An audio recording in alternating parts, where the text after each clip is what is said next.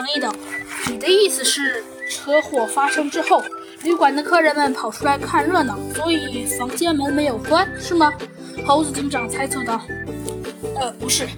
据被盗的四个房间客人介绍，他们出来时都关门了，房卡都带在身上。没想到这窃贼下手太快了，一会儿的功夫连续进行盗窃。老虎警官继续说道：“所以我们判断这起盗窃有服务员使用的那种万能门卡，轻而易举的就刷开所有的房门。加之车祸发生纯属意外，我们判断窃贼应该是没有预谋，见机会难得才临时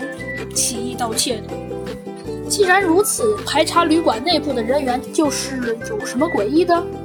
猴子警长不明白。是的，我们排查了旅馆内所有全部的人员，诡异的事情就发生了，谁也没有作案的时间。老虎警长苦着脸说：“首先是调查的肯定是旅馆的老板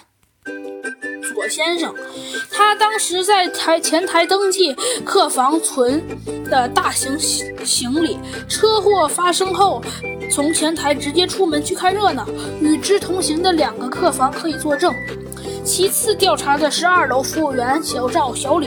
他俩经过洗手间，从房屋那里目睹了车祸的经过，后来也顾不上工作了，推开窗户，趴在那里议论纷纷，直到围观人员散去，才恢复工作。